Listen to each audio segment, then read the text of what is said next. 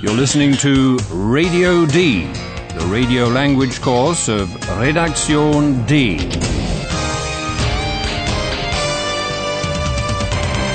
A joint project of the Goethe Institute and Deutsche Welle Radio. The author is Herrad Meese.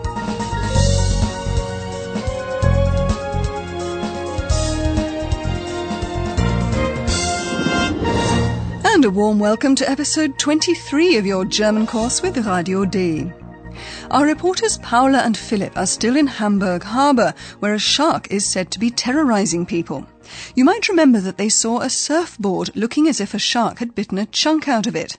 The surfer who was presumably on the board has disappeared, and Paula and Philip are looking for him or her. A long way from the curious crowds in the docks, they've found a surfing and diving school, and they're trying to find out something about the surfer there. Hallo, liebe Hörerinnen und Hörer. Willkommen.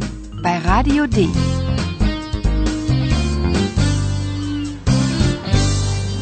Radio D. Die Reportage. Listen to the first scene. How does the man in the surfing school respond? And why do you think he's behaving like that?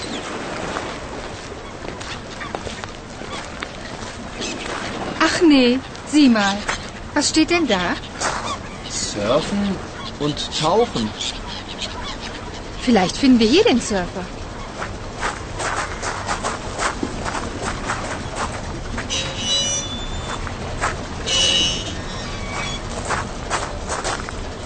Hallo? Hallo? Ist da jemand? Guten Tag. Wir suchen einen Surfer. Sehr originell. Wir verleihen Surfbretter, keine Surfer. Surfen müssen Sie schon selbst. Wir haben ein Surfbrett gesehen. Das hat ein Hai kaputt gebissen. Was haben Sie gesagt? Ein Hai? Hier in Hamburg? So ein Blödsinn. Das haben Sie wohl in der Hamburger Zeitung gelesen, oder? Ich muss arbeiten. Tschüss.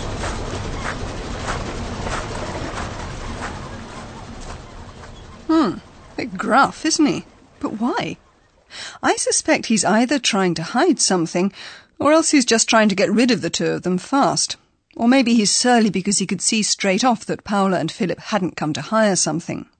Paula said right after greeting him that she and Philip are looking for a surfer. Guten Tag. Wir suchen einen Surfer. The man points out sarcastically that he has surfboards for hire, but no surfers. Wir verleihen Surfbretter, keine Surfer. Well, we don't know why the man pretends not to understand Paula, nor why he growls so impolitely that if they want to surf, they'll have to do it themselves. Surfen müssen Sie schon selbst. But Philip won't be put off. He makes another attempt to get information out of the man. He mentions the surfboard that he and Paula have seen. Wir haben ein Surfbrett gesehen. Philip says they saw a surfboard that had been bitten to pieces by a shark. Wir haben ein Surfbrett gesehen. Das hat ein Hai kaputt gebissen. Philip hopes his description will impress the man because he might know the missing surfer who may have had a terrible accident. But the man brushes it all off as nonsense.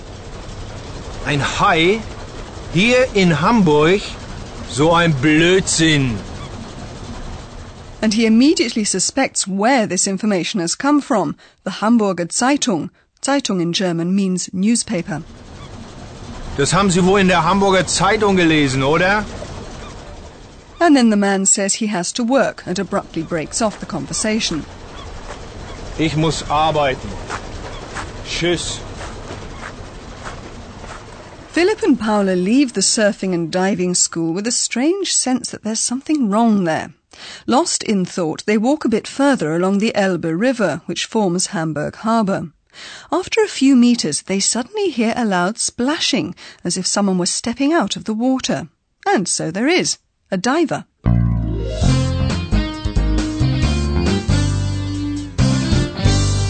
Radio D. Die Reportage. Listen to the scene and see if you can make a connection between the diver, Taucher, and a shark fin, Haiflosse. If you can, you'll get pretty close to solving the mystery of the Hamburg shark.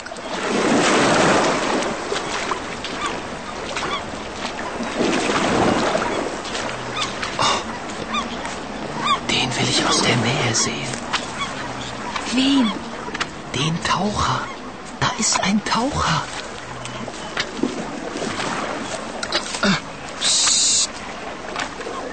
Leise. Wir müssen leise sein. Paula, das glaub ich nicht. Nein, das glaub ich nicht. Der Taucher hat. Was denn? Ich sehe nichts. Der Taucher hat eine Hai. Eine Haiflosse. Wie bitte? Ich verstehe nichts. Eine Haiflosse? Ja, der hat eine Haiflosse.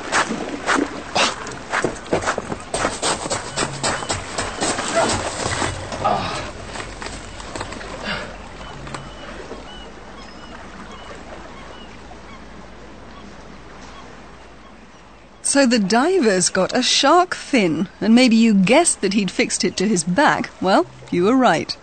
And you can imagine that when the diver's underwater, you can only see the fin, and you'd think there was a shark there, well, at least from a distance. Philip is going to get to the bottom of this. He wants to see the man coming out of the water close up.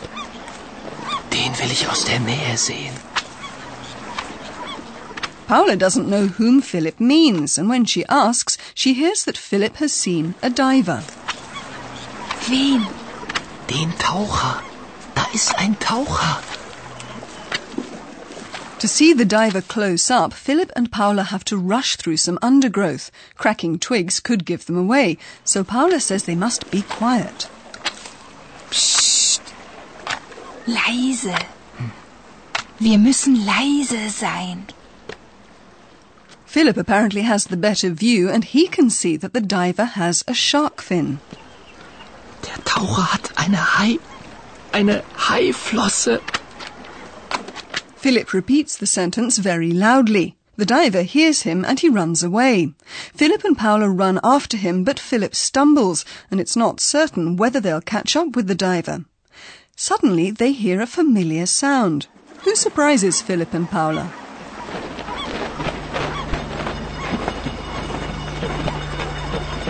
Hallo Eulalia. Wie bist du denn hierher gekommen? Geflogen natürlich. Ich bin von Berlin hierher geflogen und ich habe etwas sehr Interessantes gesehen.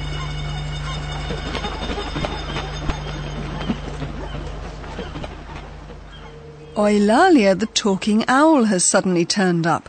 Paula wants to know how Eulalia got to them from Berlin. Hallo Eulalia. Wie bist du denn hierher gekommen? Well, she flew, of course. How else? Geflogen natürlich. Ich bin von Berlin hierher geflogen. We won't bother to ask how Eulalia managed to fly the 260 kilometres or so from Berlin to Hamburg, nor what interesting thing it was she saw en route. Und ich habe etwas sehr Interessantes gesehen. Because while she tells Philip and Paula what interesting things she saw, we'll join the professor to see what interesting things he's got for us. Und nun kommt wieder unser Professor. Radio D. Gespräch über Sprache. Eulalia has seen something. She won't tell us what just yet, but at least we know it was something in the recent past. Yes, and that's what I'll be talking about. The ways one can speak about something that's past in what's called the present perfect tense in English or das Perfekt in German. So the story begins with Philip and Paula seeing a surfboard. Listen to that again and try to spot the two verbs in the sentence. Wir haben ein Surfbrett gesehen. Well, I heard the verb to have, haben, and the verb to see, sehen. That's right. First you heard the helping or auxiliary verb haben. Haben helps to form the present perfect tense. And you heard the second verb, sehen, in past participle form, which is needed in German to form the present perfect tense. Watch out for the prefix g or ge. Sehen. Gesehen. Wir haben ein Surfbrett gesehen. So the present perfect tense is formed in German with the auxiliary verb haben and the past participle of the second verb. Yes, but I have to add something. With most verbs, the past participle has the prefix g and a suffix that's attached to the verb stem. With the irregular verbs, the suffix is en, n, like with the infinitive. Listen to two examples with the verbs to see and to read. Wir haben ein Surfbrett gesehen. Das haben Sie wohl in der Hamburger Zeitung gelesen, oder? But isn't there still another form of the past participle? Yes, I'm afraid there is. The regular verbs take a T after the verb stem, hmm. which then sounds like the third person singular of the verb. Sagen. Gesagt. Was haben Sie gesagt? The verb haben is conjugated. The past participle always stays unchanged and is right at the end of the sentence. Und ich habe etwas sehr Interessantes gesehen. And what's up with Eulalia? Well, we know that she's been on the move. She's come from Berlin to Hamburg. And some German verbs, especially those of movement, form the present perfect tense with the auxiliary verb to be, sein. For example, to come, kommen. Kommen. Gekommen. Sie ist von Berlin gekommen. To finish up, I'd like to ask our listeners for the infinitive of the following past participle. Geflogen natürlich. Ich bin von Berlin hierher geflogen. The infinitive is fliegen, to fly. Sadly, that's something I can't do. Oh, never mind. Thanks anyway. Thank you. For listeners, repeat time.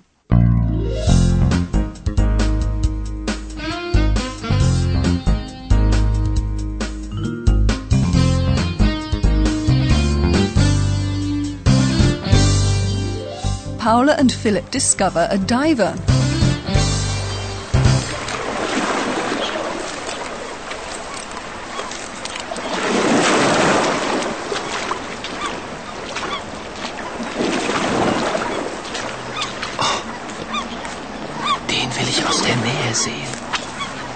Wen? Den Taucher. Da ist ein Taucher.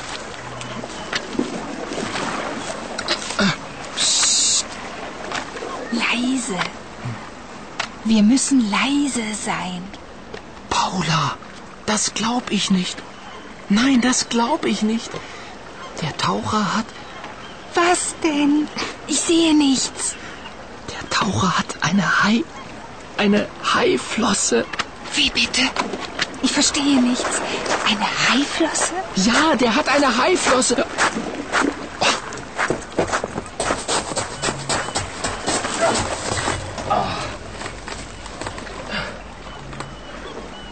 And Eulalia arriving. Hallo Eulalia, wie bist du denn hierher gekommen? Geflogen natürlich. Ich bin von Berlin hierher geflogen und ich habe etwas sehr Interessantes gesehen.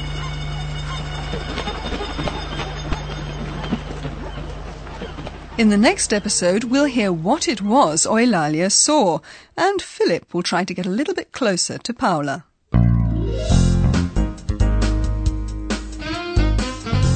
Bis zum nächsten Mal, liebe Hörerinnen und Hörer.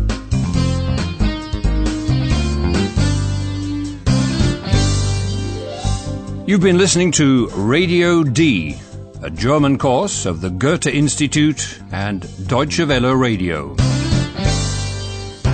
Und tschüss.